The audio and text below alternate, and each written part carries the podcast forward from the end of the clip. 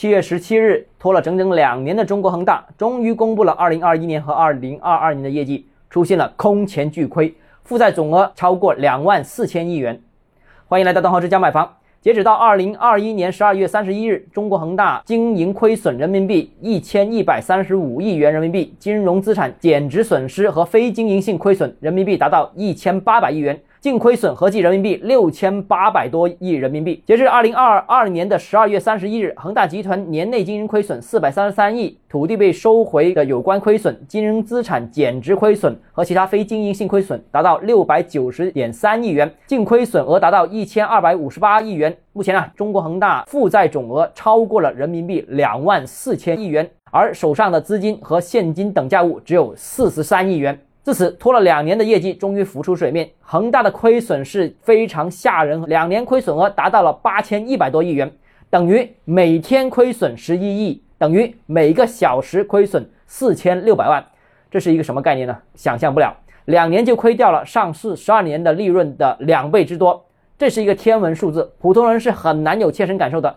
这种巨亏到底是不是绝后，我们不知道，但这很可能是中国历史上亏损最严重、负债最严重的企业。资不抵债也是最严重的企业。事已至此，大家现在最关心的还是恒大的未来，恒大的债务以及房地产是否会被恒大拖累。那目前有几个情况，我觉得值得大家关注的。首先，第一个，中国恒大的地产部分等待的结局基本上就是退市清盘。按目前的亏损状况、负债规模，还有持续的负面消息，这个品牌是完全不可能再有东山再起的机会。恒大很可能在保交房的政策支持之下。在相关部门的监督之下，继续运行一段时间，甚至是一阵较长的时间，但注定其后续经营只是为了保交房，只是为了尽量多争取还债。但由于目前债务规模过于庞大，资不抵债也是过于明显，所以几乎不可能有全部债务还完的可能，甚至大部分可能都还不上。那这个债权人心里面就要有数了。至于交房问题呢？在相关部门和相关资金的支持之下，我觉得大多数项目应该还是能最终交付的。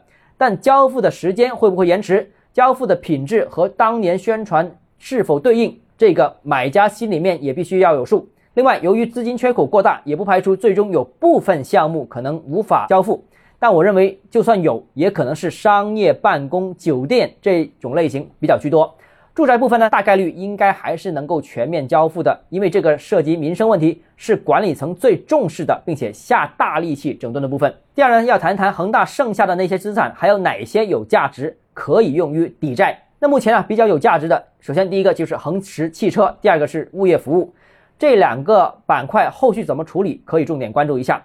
那恒驰汽车方面呢，虽然品牌价值也受到母公司的拖累，而且呢，也没有大规模量产。但是毕竟之前已经投入了许多费用，那在技术啊、管理啊、设备上面都沉淀了很多的资金，肯定多少还是值点钱的。另外就是物业服务了，大家知道，物业服务虽然没有什么爆发性的增长点的机会，但是有稳定的现金流，都是企业的现金奶牛。所以过去两年呢，但凡出现债务危机的房地产企业，基本上要筹措资金的，都是把物业公司卖掉。所以啊，恒大物业也属于恒大相对资产价值较高的一部分。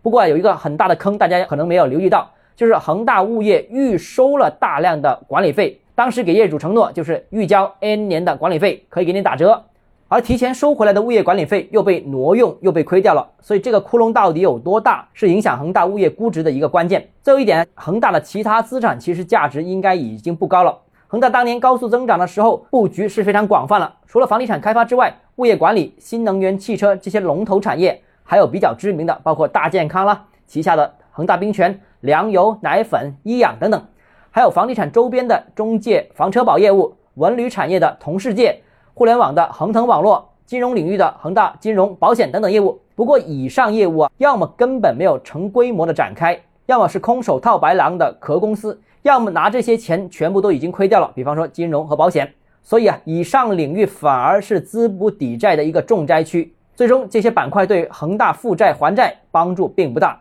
好了，今天节目就到这里。如果你个人购房有其他疑问，想跟我交流的话，欢迎私信我或者添加我个人微信，账号是加买房六个字拼音首字母小写，就是微信号 d h e z j m f。想提高财富管理认知，请关注我，也欢迎评论、点赞、转发。